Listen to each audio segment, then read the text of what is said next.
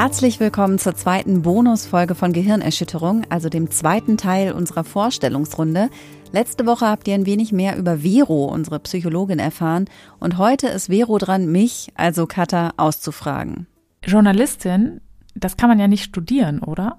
Man kann tatsächlich Journalismus studieren. Aber ist das dann nicht so hier, äh, was ich kenne, ich ist so Diplom, die, Diplom-Journalistin. die man Axel. Springer Journalistenschule oder sowas? Genau, es gibt verschiedene Wege, Journalistin oder Journalist zu werden. Also man kann tatsächlich Journalismus studieren. Es gibt verschiedene Studiengänge Mhm. an verschiedensten Hochschulen. Also mir fällt spontan die, äh, ich weiß gar nicht, ob es die Uni in Dortmund ist, auf jeden Fall irgendeine Hochschule in Dortmund, wo man das studieren kann. Man kann aber auch irgendwas anderes studieren und sich dann hinterher überlegen, dass man damit Journalist werden will oder Journalistin.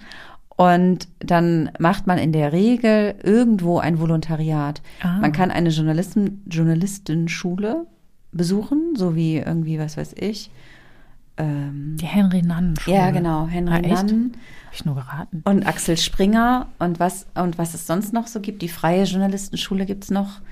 Oder man kann halt auch einfach bei irgendeiner Zeitung ein Volontariat machen oder bei einem irgendeiner ARD-Anstalt, so wie äh, Radio Bremen oder NDR oder Hessischer Rundfunk, Saarländischer Rundfunk, Rundfunk Berlin-Brandenburg, bla bla. Also man kann irgendwo ein Volontariat machen, völlig egal wo. Und dann hat man am Ende auch, ja, also gute Voraussetzungen als Journalist oder Journalistin zu arbeiten. Ich habe nichts davon gemacht, bin trotzdem Journalistin geworden. Das wollte ich jetzt auch fragen. Was Ja. hast du denn dann gemacht? Wofür hast du dich denn entschieden?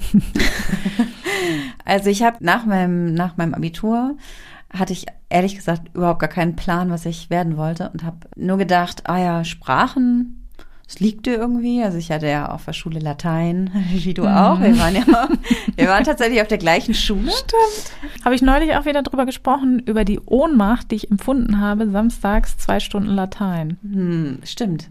Samstagsschule. Ja, ja, Hölle. ich erinnere mich. Dunkel. Absolute Hölle. Genau, also ich hatte Leistungskurs Latein und Französisch. Really? Ja. Und Digga. habe halt auch noch, hatte noch Englisch und Italienisch noch dazu und dachte so, ja, Sprachen ist so voll mein Ding. Genau, und dann hatte ich auch nicht so ein richtig geiles Abi, also einen Schnitt von 2,6, womit man halt nix mit NC studieren kann. Was man dazu sagen muss, an unserer Schule ein richtig geiles Abi ist. Leider nur im Rest der Republik nicht ganz so bekannt gewesen. Alle haben nur gedacht, Bremen, okay. Oh Gott. Und dann noch ein Zweier. Oh Gott. Ja, also genau, deshalb, ich habe mich überall beworben und nirgendwo was bekommen. Ich wollte aber unbedingt anfangen zu studieren und bin dann an die Uni Siegen gegangen. Ach Quatsch. Ja, ist ganz in der Nähe von Marburg, wo ja, Ja, studiert Ich, hat. ich, ich, ich war schon mal in Siegen, tatsächlich, weil mir da die Karre verreckt ist. Ich habe keine guten Erinnerungen an diese Nein, Stadt. Ich habe auch wenig positive Erinnerungen an diese Stadt. Das ist auch ein bisschen gemein. Aber jeden- genau, ich bin dann an die Uni Siegen gegangen, weil da wurde, gab es so einen Studiengang ganz neu, der hieß Literatur, Kultur und Medienwissenschaften, beziehungsweise er hieß Literary, Cultural and Media Studies, Ist natürlich auch lässiger. Bachelor. und der war ohne NC, weil er ganz neu war. Und deshalb Ja, und bin weil- ich da reingekommen. Weil damals man in Deutschland noch dachte, Bachelor, was ist das? Ganz genau. Alle meine, alle anderen Leute haben damals noch auf Diplom studiert oder auf Ja. Magister, war ja so der Vorläufer der geisteswissenschaftlichen Abschlüsse. Genau, dann habe ich da meinen Wie Bachelor gemacht. progressiv von dir. Ja, mega.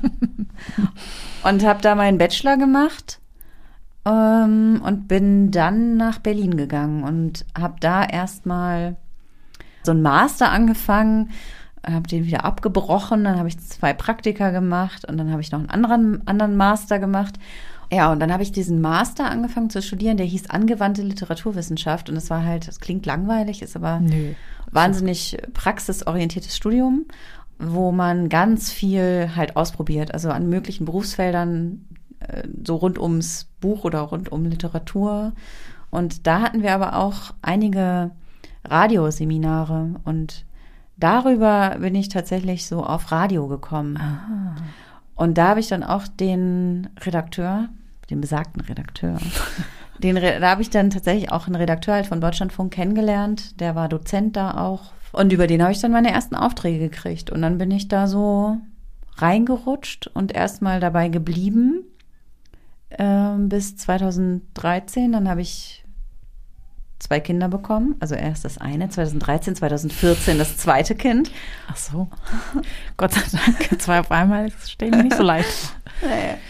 Und dann habe ich, genau, dann war ich aber, dachte ich so, nee, jetzt irgendwie zurück in Journalismus, irgendwie mit zwei so kleinen Kindern, puh, ja. kam mir irgendwie anstrengend vor und gerade weil das ja auch, also weil man oft einfach unter Zeitdruck arbeiten muss und ja, von jetzt auf gleich irgendwie verfügbar sein muss und das konnte ich mir irgendwie in dem Moment nicht wirklich vorstellen und dann ja. habe ich, dann war es halt auch das Jahr 2015 und vor unserer Haustür war äh, eine Turnhalle mit jugendlichen Geflüchteten belegt und dann habe ich angefangen, mich ehrenamtlich zu engagieren und bin darüber dann in diesen Bereich quer eingestiegen und habe dann tatsächlich bis letztes Jahr, also bis, wann habe ich denn aufgehört? April 2019 habe ich dann im sozialen Bereich gearbeitet, also vier Jahre ungefähr war ich dann, also mit geflüchteten Jugendlichen gearbeitet, Projekte gemacht und halt auch in Wohngruppen sogar gearbeitet und also so richtig pädagogische Arbeit gemacht, für die ich ja eigentlich gar nicht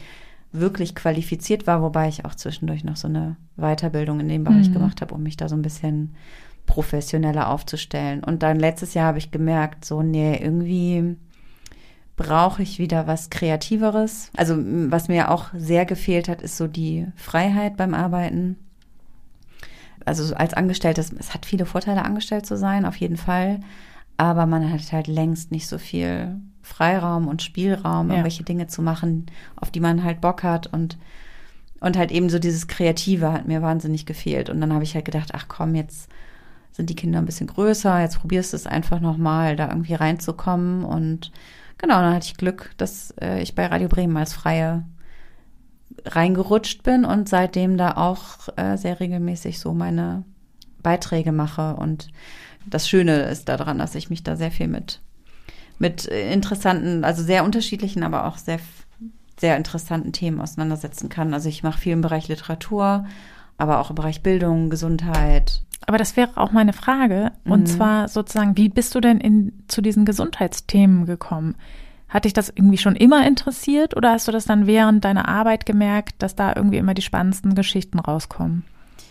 also ich glaube, ich habe halt einfach auch einen persönlichen Bezug zu diesem Themenfeld. Also einmal dadurch, dass ich selber so eine Fruktoseunverträglichkeit habe, wo ich, ja. also wo lange dran rumgedoktort wurde sozusagen, lange nicht klar war, okay, woher kommen diese Bauchschmerzen? Und auch, also meine Erfahrung mit, meine Erfahrung mit Ärztinnen und Ärzten, Krankenhäusern und so sind nicht nur positiv, sondern ich habe halt irgendwie ich habe also ich habe oft in meinem Leben habe ich gemerkt, es ist wahnsinnig wichtig, total aufzupassen und zu also ständig zu hinterfragen, was die Leute da machen und ob sie ja. das richtig machen und ob sie auch alles auf dem Zettel haben. Und von daher setze ich mich sehr gerne, sehr intensiv damit auseinander. Und ich glaube, ich kenne mich inzwischen in dem Bereich halt einfach ganz gut aus. Mhm. Ich kenne viele Fachbegriffe und so. Mir fällt das relativ, vielleicht auch aufgrund des Lateinleistungskurses, fällt es mir sehr leicht, mich da, diese ganzen medizinischen Begriffe. Im, Im, Grunde waren wir schon Mediziner mit, genau, mit unserem Abitur. Mit unserem großen Latinum, ja, easy genau. peasy. Ja, und also ich finde das halt auch, also gerade der, der Zugang zur, also medizinischer Versorgung, also ne, zu nicht nur zu Ärztinnen, Ärzten, sondern auch zu Psychologinnen und Psychologen, ich halt wahnsinnig wichtig und meine Erfahrung ist halt auch, dass man halt einfach wahnsinnig viel Eigeninitiative aufbringen muss, um ja, um sich, um dafür sich gut zu sorgen. Ja. Und das finde ich ist eigentlich ein Unding und dafür zu kämpfen, dass es irgendwie besser wird und dass halt auch, dass das nicht immer so unter den Teppich gekehrt wird äh, und so gesagt, ja, ist ja alles gut und die Versorgung ist prima und alles ist ganz toll. Ja.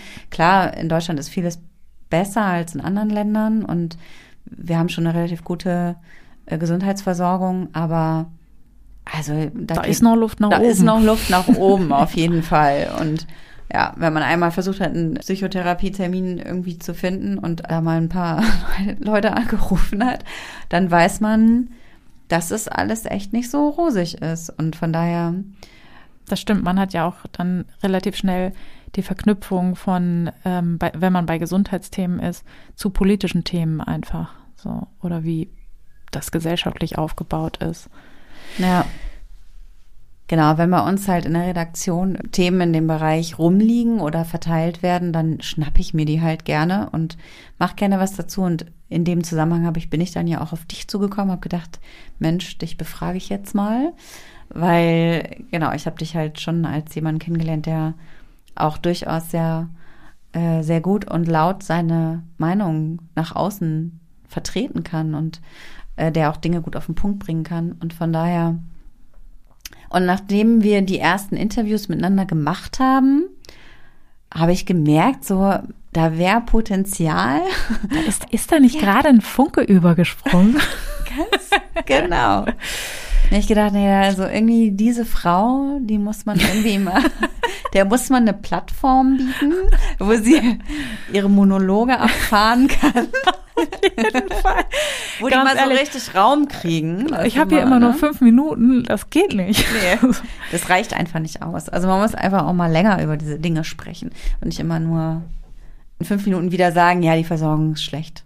Das stimmt das äh, tatsächlich habe ich das auch immer so empfunden, wenn du mit diesen Anfragen zu mir gekommen bist, habe ich mich immer wahnsinnig gefreut.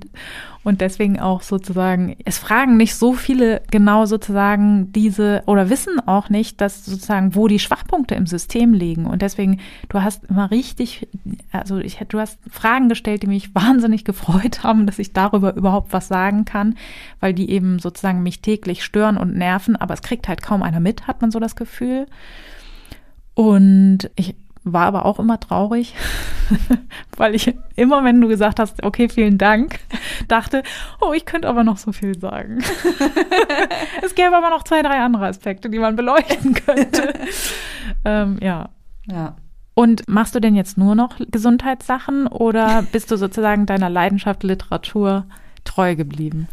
Ja, ich habe tatsächlich letztes Jahr auch noch eine Veranstaltungsreihe in Bremen ins Leben gerufen, Out Loud heißt sie.